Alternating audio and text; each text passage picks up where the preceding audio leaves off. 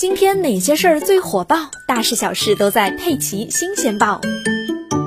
最近，宁波象山县丹东街道流传着一位物业经理夺刀救业主的故事。十一月十九日上午七点多，梅苑小区的物业经理老何刚刚上班，就看见一个中年男子捂着肚子朝他跑来，边跑边喊：“何经理，快救命啊！”老何认识他，他是三号楼的一个业主。只见他手捂住的地方全部是血，血滴了一路。后面还有一个男子拿着一把长长的西瓜刀追了过来。老何急忙将受伤的业主拽到旁边的监控室里，叫他赶紧找地方躲起来。然后老何自己出门，并反手关上了监控室的门。他迅速跑过去，将持刀男子拦在了办公区外的花坛边，劝他冷静，不要冲动。气呼呼的持刀男子停下了脚步，拿着刀坐在了花坛边上。可是没两分钟，持刀男子突然又蹦起来，挥舞着刀冲向监控室，使劲踹房门。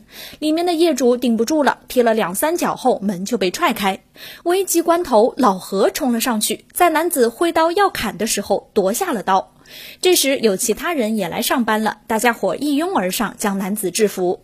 据了解，受伤业主没有生命危险，行凶者是伤者的亲戚，双方是因为家庭纠纷发生了冲突。目前凶手已经被刑拘，案件正在调查中。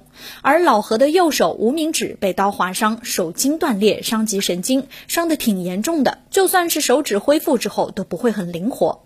而老何夺刀救人的英勇事迹很快传遍了整个小区和丹东街道，很多人都为他见义勇为的英雄行为叫好。受害业主的家属也专门来感谢老何的救命之恩，表示所有的医药费由他们承担。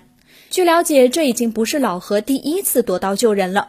五十二岁的老何从事物业服务工作已经十六年，早在二零零六年，他在上海一家汽车城做商业物管时就有过一次夺刀救人的经历。老何说，十四年前救人是出于本能，这次也一样，这是职责所在，责任担当。